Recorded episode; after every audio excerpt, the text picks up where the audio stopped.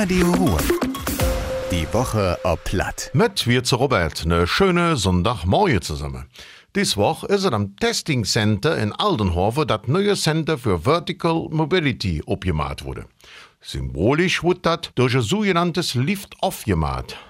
Dabei wurde ein kleines Flugsystem ohne Mann in Richtung Himmel geschickt. In dem Center sollen in den nächsten 15 Jahren Techniken für senkrecht startende Systeme ausprobiert werden. Dazu gehören unter anderem auch Drohnen und Lufttaxis.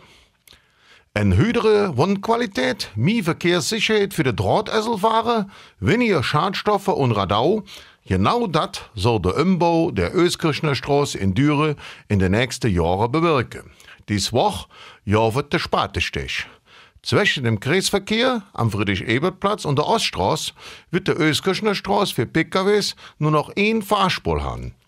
Das bietet für Fußgänger und Drahtesselfahrer mehr Platz. Zwischen Alsdorf und Altenhofer-Siersdorf soll ein neues Gewerbegebiet entstehen. Das planen im Moment beide Gemeinden.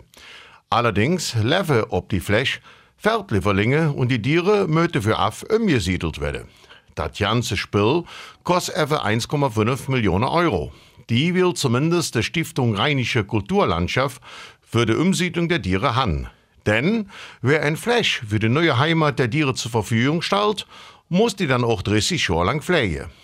Weil das so ist, wird sich das dann auch auf den Verkaufspreis der Gewerbefläche auswirken, so die Gemeinde in Altenhofen.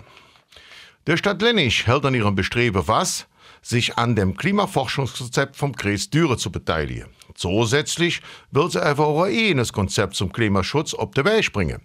Damit hängt zusammen, dass auch ein Stell für einen Klimaschutzmanager besetzt werden soll. Die Planungen dazu sind am Laufen.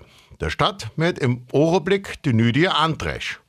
Und das war das wieder. Ich allen noch einen schönen Sonntag. Madet Jod, Robert. Radio Ruhr. Die Woche ob Platt. Mit Robert Wirz.